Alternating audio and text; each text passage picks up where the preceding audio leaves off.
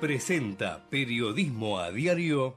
En Galeno te cuidamos hace más de 35 años, con más de 6.000 instituciones médicas, más de 68.000 profesionales, más de 10.000 empleados y más de 100 sucursales. Además, contás con nuestros sanatorios de la Trinidad y nuestros centros médicos propios. Galeno, todo para vos. SS Salud, órgano de control 0800 222 Salud, web sssalud.gov.ar. 28, 34, 58. 73. No importa si tenés 18 o 70 años, vos también podés terminar la secundaria de forma virtual y desde cualquier lugar del país. Con educación hay futuro. Conoce más en buenosaires.gov.ar barra Terminal la Secundaria. Buenos Aires Ciudad. Tenés que cobrarle a tus amigos lo de las bebidas de ayer. Tenés un poco de cosa. Capaz se la dejas pasar. ¿Eh? Tenés una notificación. Tenés plata recibida sin haber pedido nada. Tenés buenos amigos. Tenés una app para hacer todo. Tenés Move. Tenés Galicia. Conoce más en galicia.ar.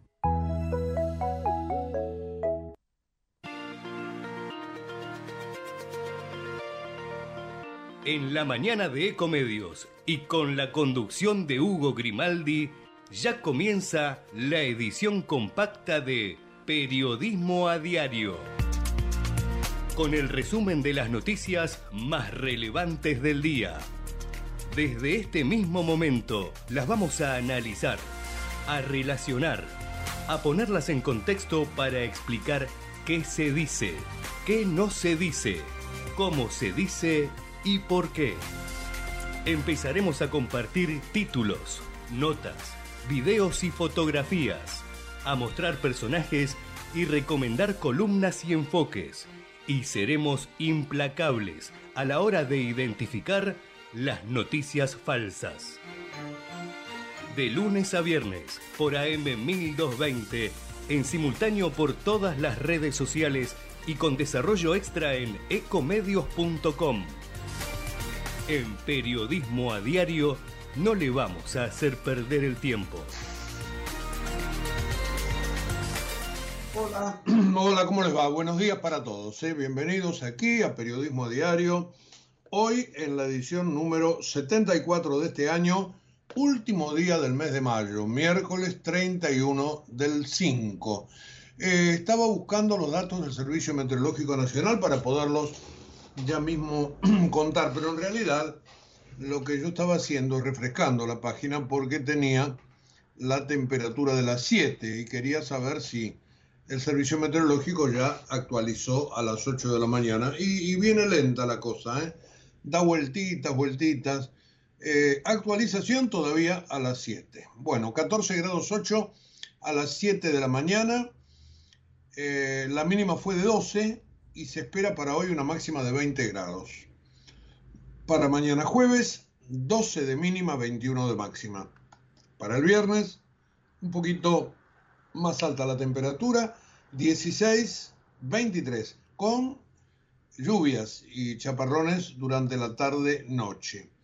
El sábado, ya totalmente nublado, pero sin agua, 17 de mínima, 21 de máxima. Y el domingo, 16 y 21 también tiempo nublado. El tiempo viene más o menos, más o menos típico del otoño, desde ya. Bueno, apenas tenga la actualización de las 8, este, si quieren o si podemos, la vamos a, la vamos a poner en el aire. Por supuesto que tengo aquí, este, como todas las mañanas, un resumen bastante acabado de lo que ha sucedido en materia política, económica, financiera, tal como, como decimos todos los días, tratamos de focalizarnos en esos temas sin escaparnos de la vida cotidiana. Pero sabemos que nuestro público apunta a la toma de decisiones a partir de buena información. Entonces tratamos de ponerla en el aire y tratamos de relacionarla, porque las cosas tienen siempre causa y efectos. Y entonces, bueno, buscamos cuáles son los efectos de, de las causas, generalmente efectos económicos sobre causas políticas. Y en eso andamos, digo, desde hace muchísimos años y sabemos que este, es un modo de distinguirnos. Eh, hay muchos colegas que hacen lo mismo, con mejor o peor, generalmente mejor, pero lo nuestro ya tiene cierta tradición y cierta mecánica. Así que estamos acá de 7 a 8 en Ecomedios todas las mañanas con este, este tipo de interpretaciones para que usted, si le gusta, si le parece, después las tenga presentes durante todo el día. Bueno, dicho todo esto, eh, les, les diría yo que tengo tres focos, tres focos. El primero podría ser Sergio Massa en China. Ahí vamos a ver qué dice Massa que China dijo que nos va a prestar. Eso es este, muy importante presentarlo así, ¿eh? porque cada vez que Sergio Massa dice algo, eh, le pone un gran condimento de expresiones de deseos. Eh, él cree que hay que empujar este, el optimismo y llevar agua para su molino. Y no siempre, no siempre las cosas terminan como él cree. Digo, no me interesa pensar que el ministro miente, simplemente que es muy arrojado y se va de boca. Y le gusta mostrarse y, este año le ha ido mal. Un montón de promesas que finalmente no pudieron ser cumplidas. Bueno, ahora, ayer se dijo que China dice que va a mandar 924 millones de dólares para obras en el mes de julio. Y después está todo el episodio de los BRICS. Este banco que conforman, de acuerdo a la sigla, Brasil, Rusia, la India, China y Sudáfrica. Eh, había ido a Argentina, el presidente Fernández había ido a Brasil, Brasil dijo, sí, sí, sí, vamos a ayudar, le voy a decir a Dilma, dijo Lula, pero no tomó en cuenta el presidente brasileño que se había ido de boca porque los estatutos del, Banco de los BRICS no permiten dar este tipo de avales. Eh, de algún modo Lula se lo sacó de encima al presidente para decirle, mira, el Banco de Desarrollo brasileño no te puede dar ese aval. no te puede dar garantías, este, pone vos un aval. ¿Garantías para qué quería Argentina? Para que ese banco le financie a los exportadores brasileños este, ventas que le hacen a la Argentina y que la Argentina no puede pagar. Entonces aparecía el banco, según este, los técnicos argentinos, y eso generaba que este, hubiera un aval, una garantía, y que finalmente se pudiera hacer. Bueno, no se pudo hacer. Así que lamentablemente eso ha quedado de lado y hay un montón de cosas cruzadas que les tengo que contar que sucedieron ayer, no solamente en, China, donde está el ministro, sino también en Brasil, donde fue el presidente em, Fernández, y es probablemente nuestro segundo tema de hoy. Allí hubo discursos en la cumbre de la UNASUR, más allá de lo estrictamente este, protocolar, este, estaba la presencia de Nicolás Maduro. Ustedes saben que la UNASUR había quedado prácticamente muerta, ahora la revitaliza el presidente Lula, llama a esta reunión, van varios países, Chile, Uruguay, Argentina, Paraguay, propio Brasil y Venezuela. El presidente Maduro estuvo un día antes en Venezuela con Lula. Lo recibió después de muchísimos años un presidente venezolano no iba a Brasil. Eh, se prometieron cosas, etcétera, etcétera, y Lula trata de encauzarlo. Algunos dicen que ha pedido a los Estados Unidos.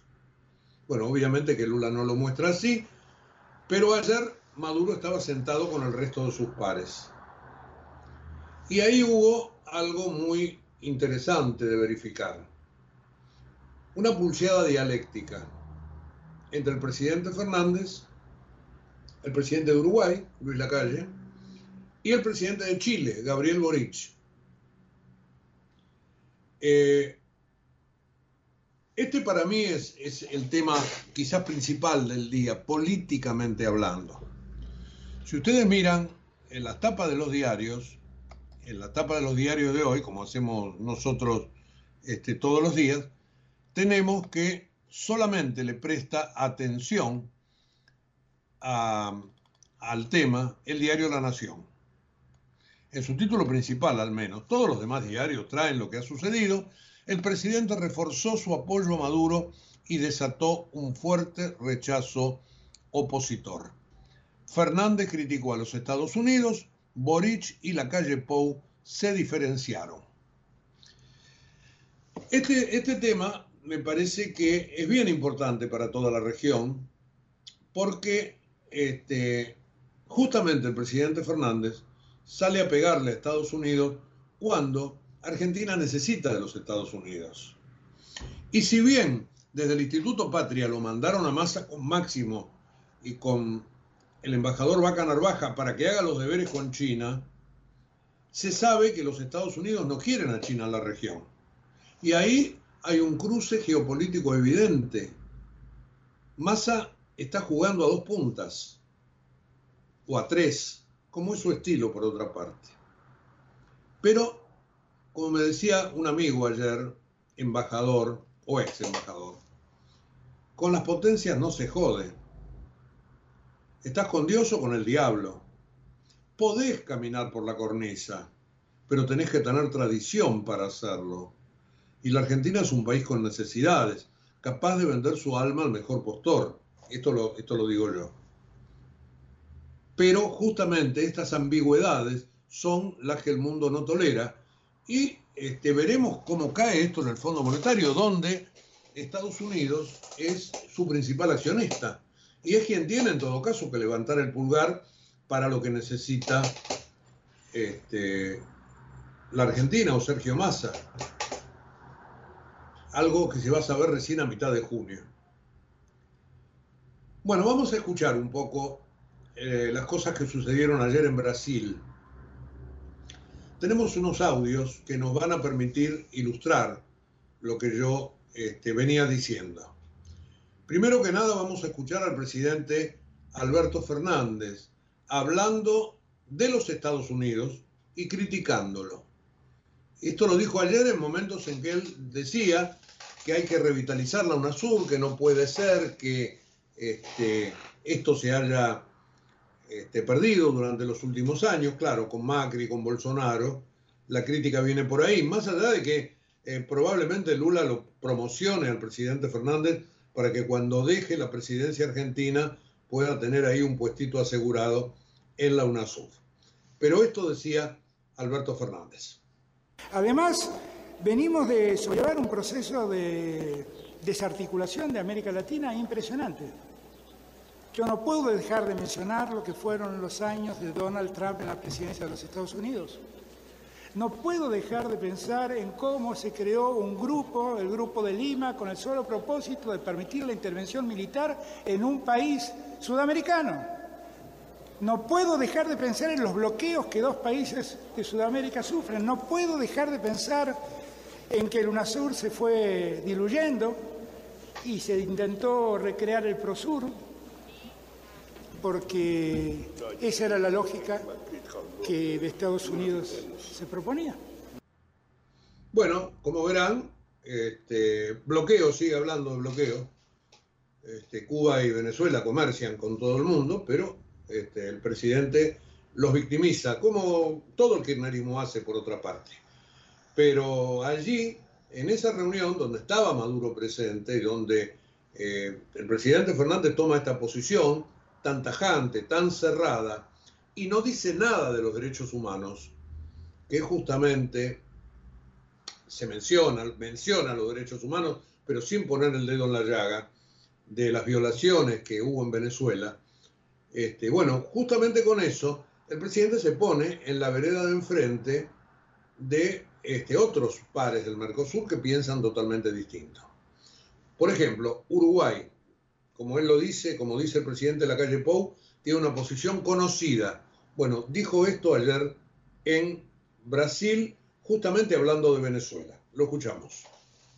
Y yo, presidente, debo decirle que quedé sorprendido cuando se habló de lo que sucede en Venezuela es una narrativa. Ya saben lo que nosotros pensamos con respecto a Venezuela y al gobierno de Venezuela. Ahora, si hay tantos grupos en el mundo que están tratando de mediar para que la democracia sea plena en Venezuela, para que se respeten los derechos humanos, para que no haya presos políticos, lo peor que podemos hacer es tapar el, el sol con un dedo.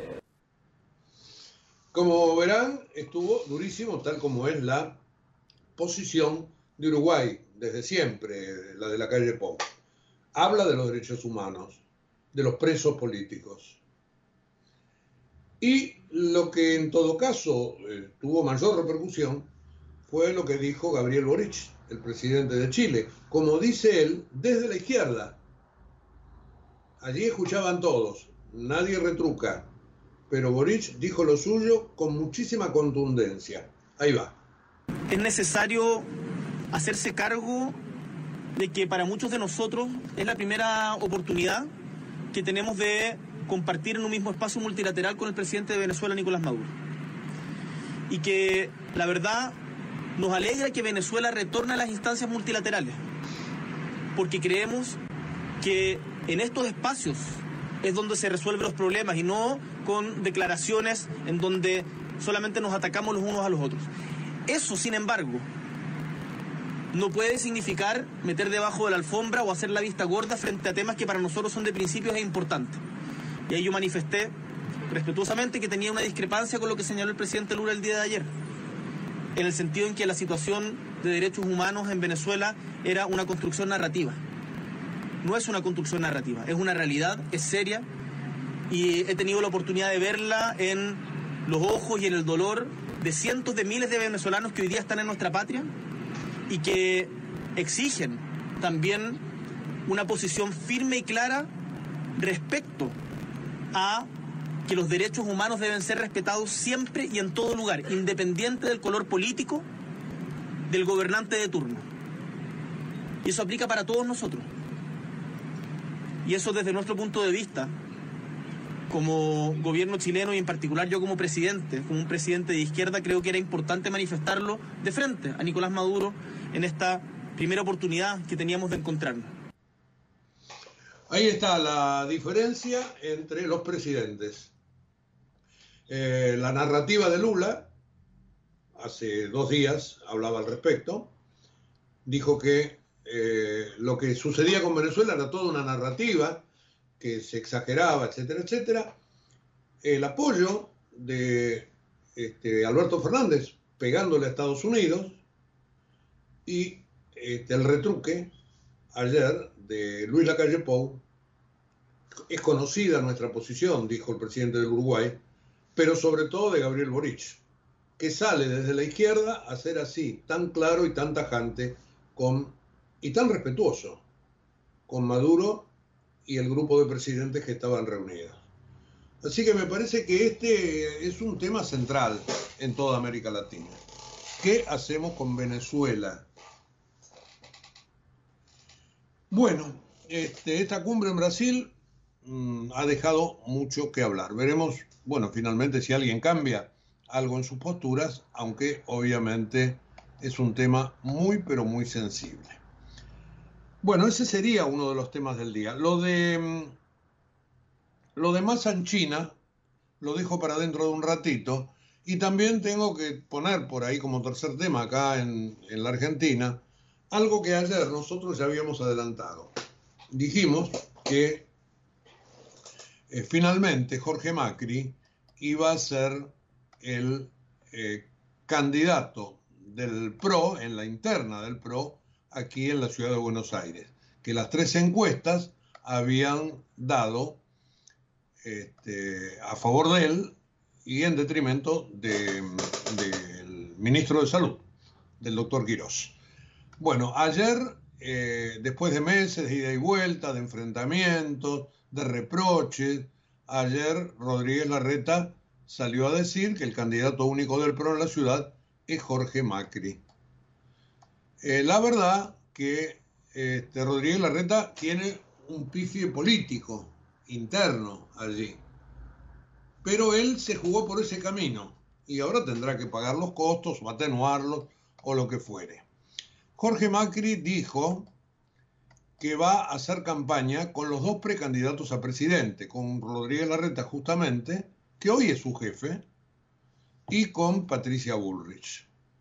Así que este, se dice que hoy Larreta y Jorge Macri van a hacer una foto, de algún modo se van a mostrar juntos, etcétera, etcétera, pero este, allí hay que ver de aquí en adelante cómo se va a desarrollar la interna del PRO, más allá que hay otros candidatos dentro de Juntos por el Cambio que podrían aparecer. López Murphy es uno de ellos, ¿no es cierto? Como candidato a jefe de gobierno. Pero lo de ayer fue importante dentro del PRO. Eh, después vamos a dar otros detalles más porque los hay y además hay algunos detalles que tienen que ver con otras cosas de Juntos por el Cambio, pero también del Frente de Todos. Donde ayer por la mañana le dimos crédito a una primicia de página 12 que finalmente parece que se va a confirmar. Eh, Guado de Pedro, candidato a presidente, eh, gobernador de Buenos Aires, Sergio Massa, primer candidato a senador por la provincia de Buenos Aires, y Máximo Kirchner, primer candidato a diputado por el mismo distrito. Esto es lo que de ayer decía página 12, que se había cocinado el sábado en las oficinas de Cristina, de Cristina Kirchner, aunque hay que decir que Aguado de Pedro se lo busca instalar, porque es poco conocido. Ayer estuvo de Pedro Malvinas Argentinas en un plenario en el conurbano y se mostró como candidato dentro del peronismo, pero tiene que trascender el país. Por supuesto que si Cristina lo nomina ya tiene buena parte del recorrido hecho, pero allí en esa interna también todavía hay un montón de vericuetos. Bueno, vamos un poquito de música, vamos a escuchar un poco de música y después sí, nos metemos con lo de China que tiene más que un vericueto, muchísimas, muchísimas vueltas. Este, eh, primer tema, un dúo. Eh, Camilo, que es un cantante colombiano, con Alejandro Sanz. Ustedes saben, es español. Este, hicieron juntos un tema, NASA, y lo escuchamos. Vamos. Yo sé que la NASA tiene cámaras girando en el espacio, que se la pasan día y noche viendo de arriba para abajo. Y yo estoy a punto de llamar a pedirles trabajo, para ver si me relajo. Porque tengo celos de que estés con alguien que sé que no existe. Y que juntos hagan cosas que yo sé que tú no hiciste. Yo no quiero imaginar que otra persona te desviste. Eso me pone triste. Perdón por pensar cosas que no son. Es que antes de ti me volvieron mierda el corazón. Por eso te pido perdón. Nada de esto es culpa tuya. No quiero que nuestro futuro, mi pasado, lo destruya. Quisiera tener en el pecho un botón. Para borrarle la memoria al corazón.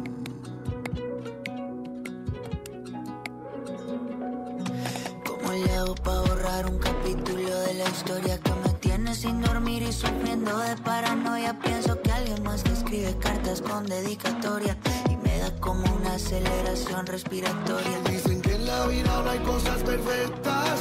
La felicidad no puede ser completa. Inseguridades que se disfrazan de celos. Me convierten en espía aunque yo no quiera serlo. Pero porfa no te alejes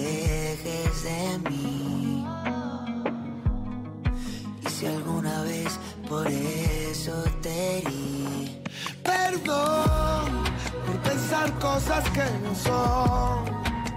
es que antes de ti me volvieron mierda el corazón.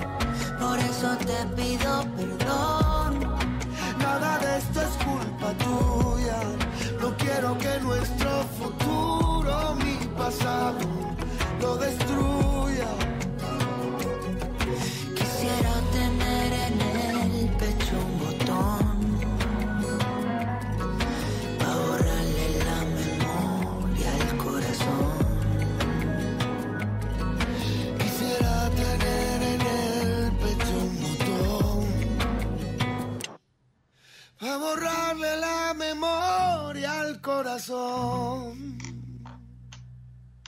Ahí estábamos entonces con estos dos cantantes, Colombia e España, ¿eh?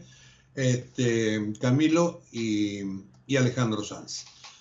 Bueno, vino bien, vino bien porque habíamos arrancado a todo con este, el presidente, con lo que pasó ayer en Brasil. En un momento dado, y esto nos sirve como para engancharnos con el tema China, al cual le vamos a dedicar buena parte del bloque que viene, en un momento dado el presidente Lula le dijo a Alberto Fernández que se había ido de boca cuando este, le prometió que iba a interceder ante Dilma Rousseff, que es la presidenta del Banco de los BRICS, para que le otorguen a la Argentina el aval que necesitaba para este, que finalmente el Banco Nacional de Desarrollo brasileño le diera el crédito que estaba buscando para prefinanciar las exportaciones de, los, de empresas brasileñas hacia la Argentina. Argentina no puede girar dólares afuera porque no los tiene, entonces el Banco de Desarrollo brasileño le iba a dar a los exportadores el dinero, se lo iba a adelantar, pero esto iba a ser una deuda que iba a quedar en cabeza de la Argentina. El Banco de Brasil dice, no, a la Argentina no le podemos dar si no hay una garantía de por medio. Eh, como Argentina no tiene garantías en el mundo, Lula, quizás para conformarlo Fernández o porque ignoraba los estatutos del banco, le dijo, bueno, quédate tranquilo que voy a hablar con Dilma para que te lo den desde allá. Dilma Rousseff vive en Shanghái, vive en China, en Beijing en realidad. Eh, está actualmente radicada allí porque es la presidenta del Banco de los BRICS. Bueno, se empezó a decir que no era posible que ese banco le diera a la Argentina un préstamo porque no es miembro y no está previsto en los estatutos. Le reitero, Lula probablemente no lo sabía y Dilma, según cuenta hoy este, Infobae, una nota de nuestro colega Román Lehmann, se lo había anticipado Dilma Rousseff a Sergio Massa por videoconferencia el 25 de mayo le dijo, mira, este, no vengas con eso porque no se puede hacer.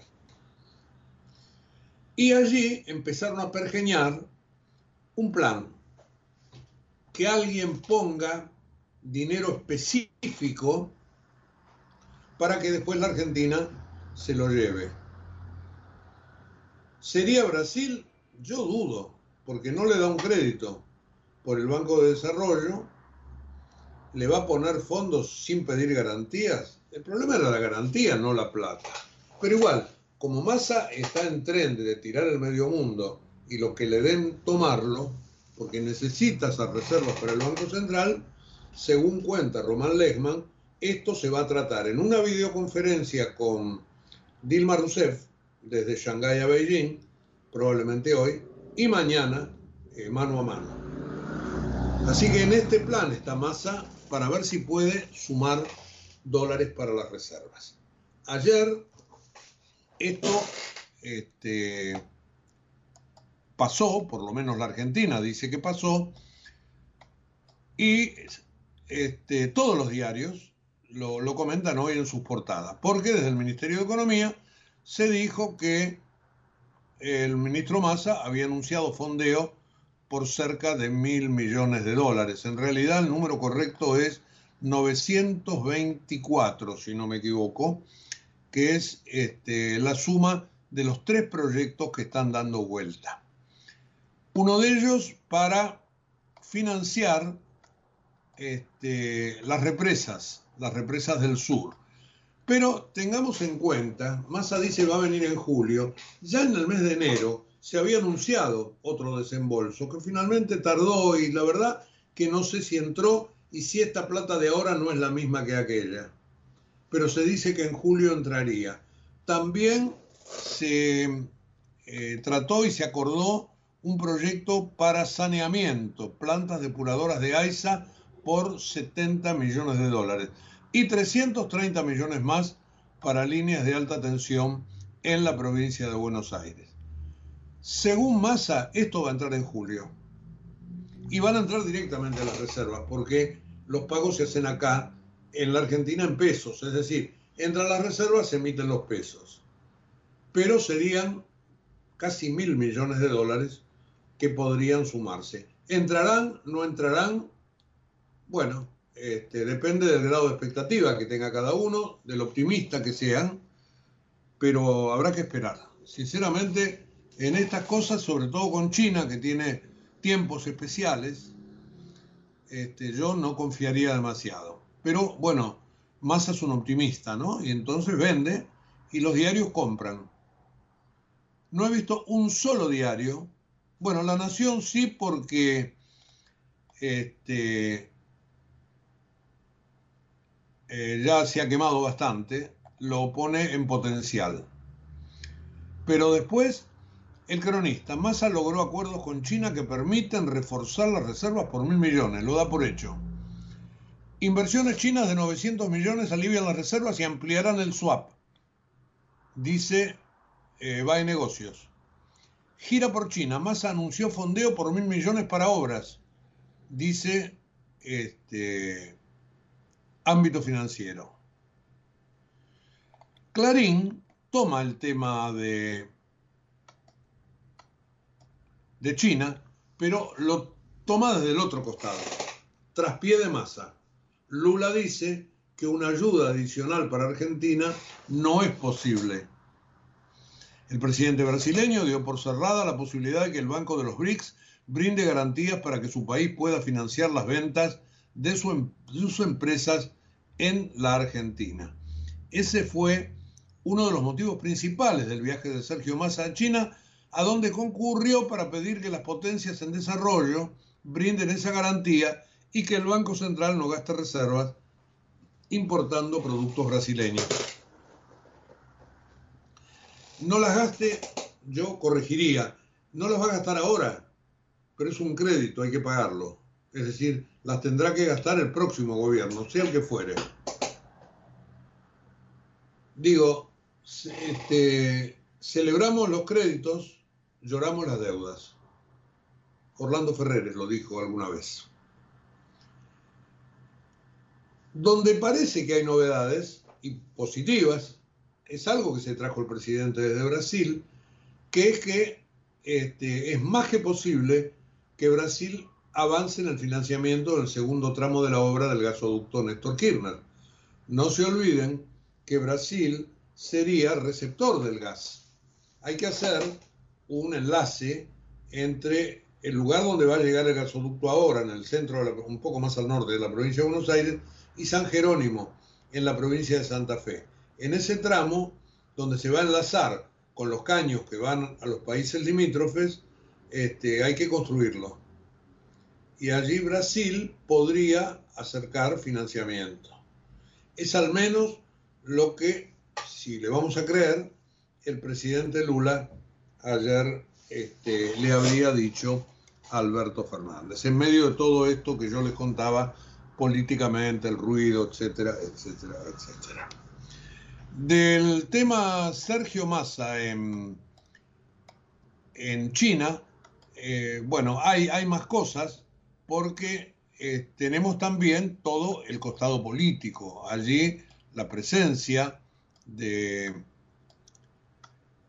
de Máximo Kirchner, que le busca dar gestualidad política al viaje oficial, eh, bueno, verdaderamente es importante porque el, el, líder de la Cámpora participó en todas las reuniones con Massa, reafirmó la relación con China, se mostró este, de traje, sin corbata, pero distinto a su look habitual, como que está queriendo de alguna manera insertarse en estas cosas. Todos dicen que le gusta poco y nada, pero bueno, es un poco lo que le exige los protocolos y lo que él tendrá que adaptarse a, lo que, bueno, para algo ha querido ir, ¿no? Este, y, y Massa lo lleva y lo muestra, etcétera, etcétera, etcétera. Ahora, eh, con Máximo Kirchner defendiendo los porotos del Instituto Patria hacia China. Eh, su ex cuñado es el embajador argentino en China, con un, eh, yo le diría, muy consustanciado con el régimen. como no debería estar un, embajador. Porque el embajador, los embajadores tienen que estar consustanciados con las políticas de su propio país. Ahora, el embajador Vaca Narvaja está consustanciado con la política del Instituto Patria, que no es para nada la política de Sergio Massa. Obviamente que tampoco la de Máximo Kirchner, porque tampoco la de Cristina. Y vuelvo a decir, Massa necesita de Estados Unidos. En este mismo momento, Gabriel Rubinstein y Leonardo Malcour, que son sus hombres en economía, siguen negociando con el Fondo Monetario para pedir que se adelanten desembolsos, para pedir un nuevo programa, este, para pedir que parte de esas divisas que se puedan adelantar sean factibles de utilización en el equilibrio del mercado de cambios, es decir, gastárselas si la gente se las pide, algo de lo que el fondo no quiere, es decir, hay varias cosas que tiene este, que negociar. Y para eso es bien importante Estados Unidos. Estados Unidos el mes pasado mandó dos altísimos funcionarios a la Argentina para marcar la cancha. Bueno, la necesidad tiene cara de hereje, Argentina va, le pide a China, se muestra, va el ministro, él dice que lo llevaron, pero fue, y está negociando todo esto, y yo creo que para bien de la Argentina, ojalá que le salga bien pero sigo poniendo muchos interrogantes al respecto. Así que este, desde el lado de, del viaje del, del ministro, que durará hoy, ya en este momento es miércoles por la noche en China, y también durará mañana jueves, ya en la ciudad de Beijing, y después estarán pegando la vuelta, más de un día de viaje, así que es probable que lleguen el sábado por la madrugada pero el, ministro ha tenido que entrar en esto con toda la carga de la interna del Frente de Todos. Veremos cómo, cómo termina. Hay todavía mucha agua por correr debajo de los puentes, pero esto le pone al mercado incertidumbres, sin ningún tipo de duda. Es un mercado que ya le ha bajado el pulgar a la Argentina y lo que se está haciendo ahora es durar. Bueno, hay un montón de noticias económicas que este, apuntan a esto. El tema de las reservas este es evidentemente, no sé si el primero o el segundo problema que tiene Massa. El otro es la inflación, sin ningún tipo de dudas. Hoy se termina el mes, se habla de un 9%, es probable, es probable. Pero en el tema de reservas, la verdad que está todo conectado. Ayer vamos a dar algunas novedades económicas, eh, financieras y, algunas que tienen que ver con el comercio exterior. El dólar agro tuvo una muy buena liquidación, en este caso de 460 millones de dólares. Esto impulsó el número de liquidaciones este, a 3.000, de los 5.000 por arriba de 3.000 ahora. Se pensaban 5.000 se liquidaron 460 ayer, quedaron 82 millones en caja, porque se hicieron pagos y se equilibró el mercado, y así todo el saldo fue positivo. Eh, el dólar blue, el contado con liquidación y el, dólar MEP quedaron más o menos en los mismos valores, entre 450 y 490. Y lo que sí resaltó es el dólar Qatar, que es el dólar que se utiliza para liquidar los gastos en el exterior de las tarjetas de crédito.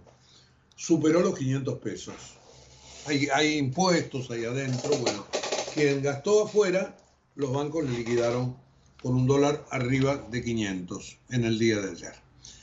Bueno, les dije que este, hay algunas novedades económicas que tienen que ver con el comercio exterior y también tienen que ver con el nivel de actividad. Empecemos por esto, porque un trabajo de la UIA, que se dio a conocer ayer, tiene un departamento de estadísticas y, estudios económicos realmente muy importante la Unión Industrial. Bueno, ese trabajo afirma que la inestabilidad cambiaria y el cepo importador están haciendo caer a la producción. Así que la estanflación está por más que Gabriela Cerruti se este, vanaglorie de que todo el mundo consume, todo el mundo, todo el mundo que puede consumir, pero ella dice que en todos lados hay movimiento y que esto no se quiere reconocer. Eh, la verdad que Gabriel Cerruti tiene sus, defectos, sus defectos, sus dificultades. Uno de ellos, que siendo portavoz del gobierno eh, y además ex periodista y necesitada de interactuar con la prensa, ataca y agrede permanentemente. Pero además no se comporta como una funcionaria este, que tiene que tener modos, más allá de esto que puede ser parte de su, de su personalidad. ¿Y por qué digo lo que digo? Si uno observa los videos del presidente Fernández, sobre todo el video donde tomamos nosotros el audio recién, cuando él habla de Estados Unidos, etc., detrás del presidente está Gabriela Cerruti. Primero, no lo escucha, es su jefe, no lo escucha. Segundo, hace señas, mira para otro lado. Tercero, consulta su celular. Cuarto, este, está totalmente en su mundo. Ni siquiera siente respeto por la investidura de su jefe. Y esa señora, ex periodista, es la portavoz, la portavoz presidencial, a quien, en quien Alberto Fernández delega la palabra. La verdad que este, no es por tirarse con ella, porque ella sabrá cómo hace su tarea, pero públicamente esto debería hacerla reflexionar no lo ha dejado bien al presidente. Yo les ruego, si quieren, entren en, en YouTube, busquen el discurso. El propio presidente tuiteó parte de ese discurso con Gabriela Cerruti atrás, atrás de él, haciendo señas y mohines y caras y mirando para otro lado. Bueno, realmente un papelón, un papelonazo. Bueno, vuelvo, vuelvo, vuelvo. Perdón que me enganché con, con esto no estoy pasando ninguna factura, simplemente describí lo que se ve en un video. Bueno, vuelvo para atrás porque estábamos con lo económico. Estábamos con lo económico, les hablé del tema de la inestabilidad cambiaria, del trabajo de la UIA. Eh, ayer se conoció que eh, se extendieron plazos para liquidar divisas por importación de vehículos. Eh, se llevó la importación a pagar a 195 días, es decir, al año que viene prácticamente.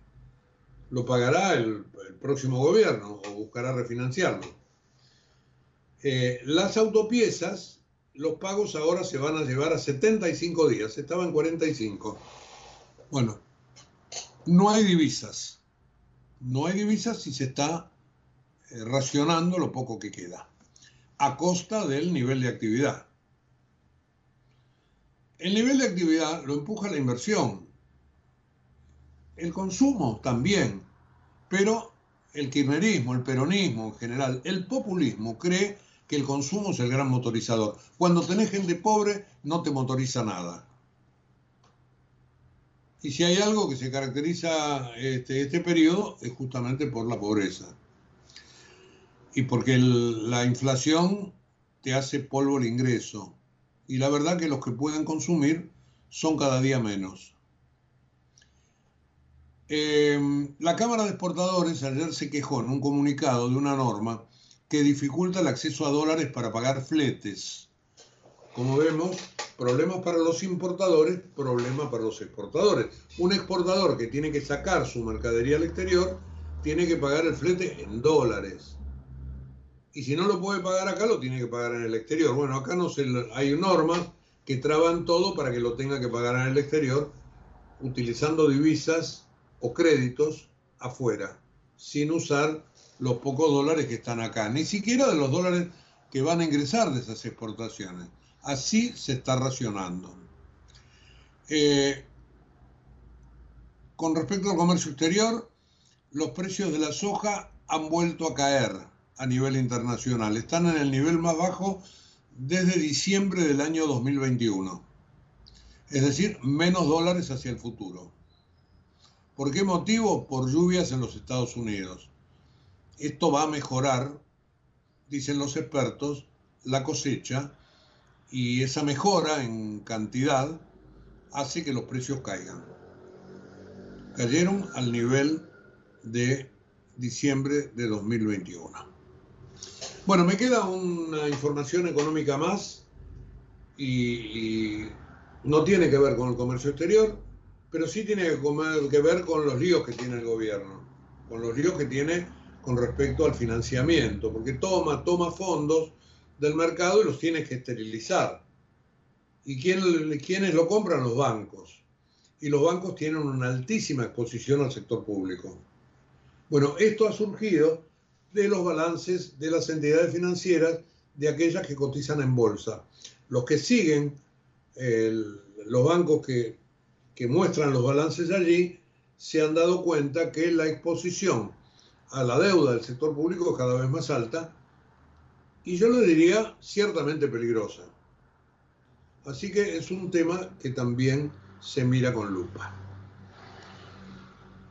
Emisión, reservas, inflación, bueno, muchos problemas, muchos, pero muchos problemas este, en el cierre del gobierno de Alberto Fernández.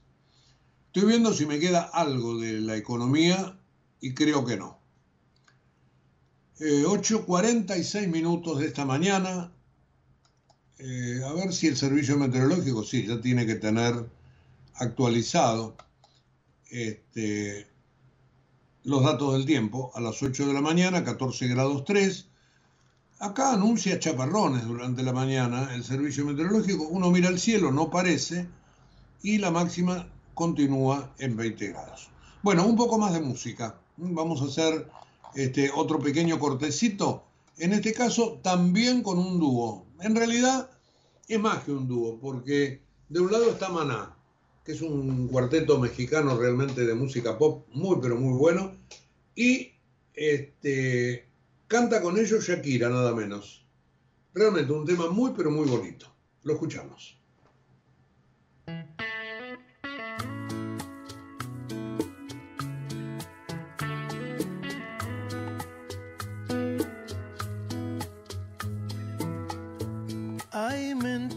en los labios, hay mentiras en la piel.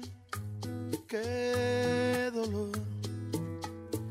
Hay mentiras, hay amantes que por instantes de placer ponen su vida a temblar.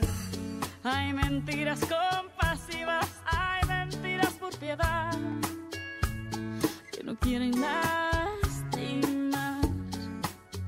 hay mentiras que nos hieren de verdad. Ay, ay, ay. Engaños que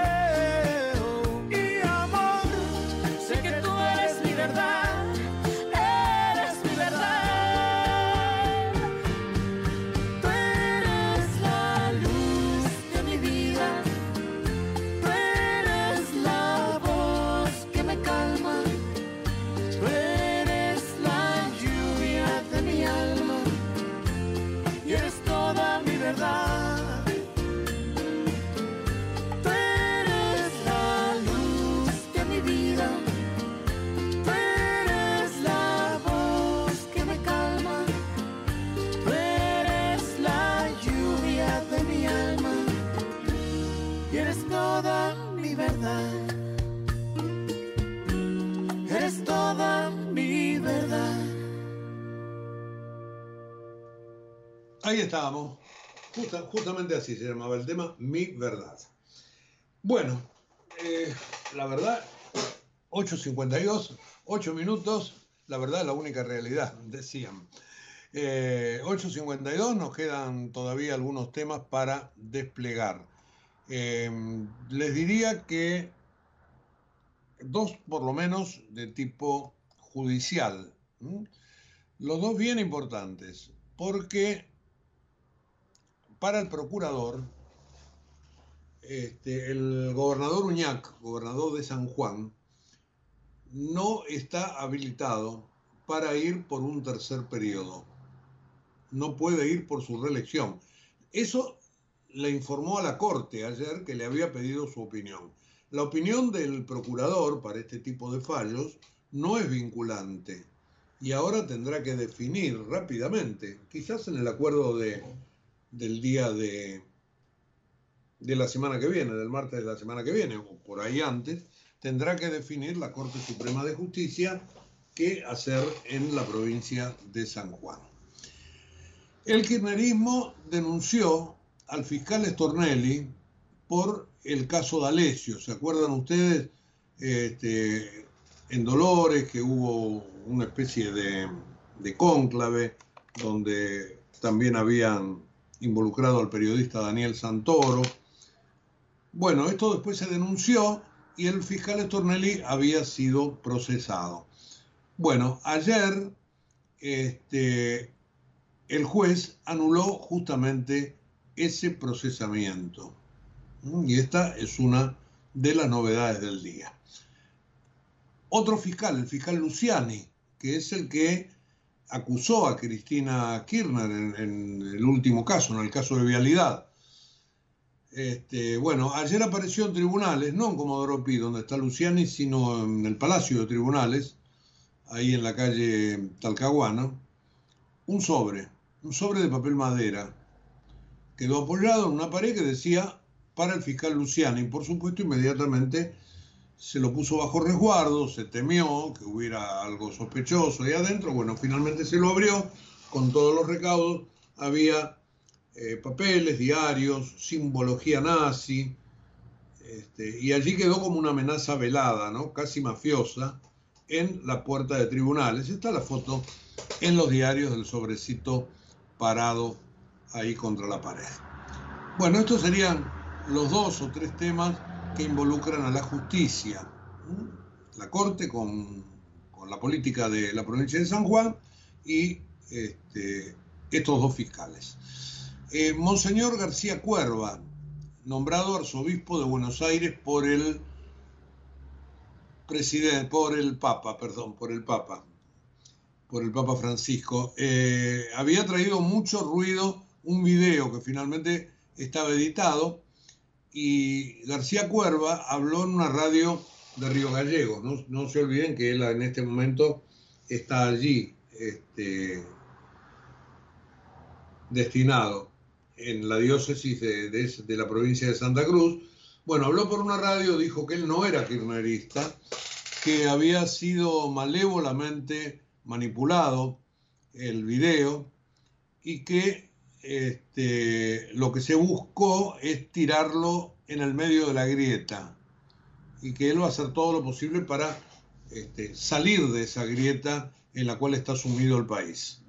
Pero los diarios marcan, sobre todo una nota en el diario Clarín de Sergio Rubín, justamente esto que dijo por, por una radio en la provincia de Santa Cruz, que él no es kirchnerista. Ese es el título. Hay una nota muy linda, no linda, interesante, interesante. Linda no porque este, en todo caso involucra este, la muerte de mucha gente, pero se ha hecho un estudio sobre expectativa de vida en la ciudad de Buenos Aires, en el conurbano. ¿Quién lo hizo? El BID, el Banco Interamericano de Desarrollo. Y allí se obtuvo, y hay mapas en el diario La Nación, si alguien los quiere ver, están divididos por hombres, mujeres. Bueno, se obtuvo la expectativa de vida.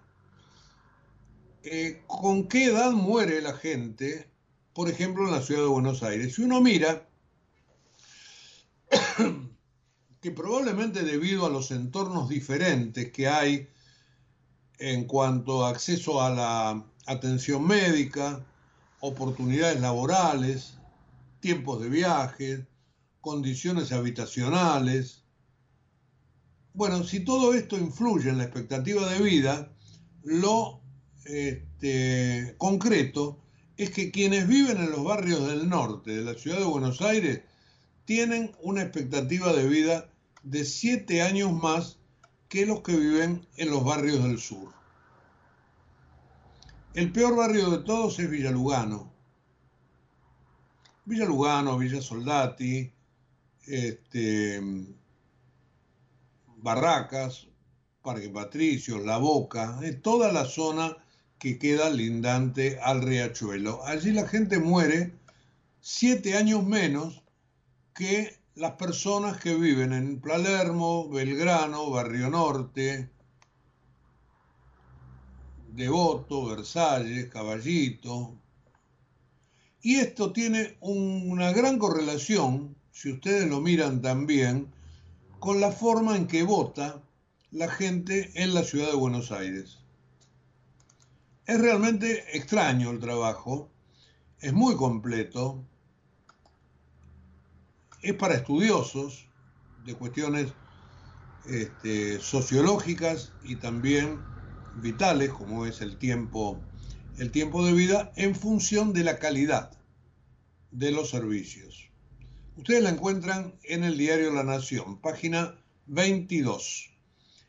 Se revisaron variables iguales en 371 grandes centros de América Latina, dice la información. Y yo para ir cerrando, les recuerdo que hoy 6 de la tarde va a jugar el sub-20 en la ciudad de San Juan, partido de octavos de final. El que pierde se queda fuera. Argentina, Nigeria. El que gana tendrá que jugar con el ganador, ya cuartos de final, Ecuador-Corea, que es otro partido este, de la misma llave. Y así irán convergiendo octavos, cuartos, semi, hasta llegar a la final. Bueno, y tengo que cerrar, tengo que cerrar, pero creo que hemos hablado de todo, de todo. Tal como les dije al principio, con la pretensión que esto le sirva y que durante todo el día usted pueda utilizar la información como para ordenar este, su jornada y lo que va a hacer en ella porque la información es la que finalmente te dice hacia dónde marchan las cosas. En todo caso, uno puede tomar decisiones mejores. Ojalá que así sea, ojalá que el programa haya servido para eso. Este, en un rato nada más lo complementamos con la publicación en la página web de la radio de todo el resumen de la jornada, www.ecomedios.com. Y mañana a las 8, aquí por la radio, como todas las mañanas. Chao. En Galeno te cuidamos hace más de 35 años, con más de 6.000 instituciones médicas, más de 68.000 profesionales, más de 10.000 empleados y más de 100 sucursales. Además, contás con nuestros sanatorios de la Trinidad y nuestros centros médicos propios. Galeno, todo para vos. SS Salud, órgano de control 0800 222 Salud, web sssalud.gov.ar. 28, 34, 58, 73. No importa si tenés 18 o 70 años, vos también podés terminar la secundaria de forma virtual y desde cualquier lugar del país. Con educación hay futuro. Conoce más en buenosaires.gov.ar barra Terminal la Secundaria. Buenos Aires Ciudad. Desde Buenos Aires, transmite LRI 224, AM 1220, Ecomedios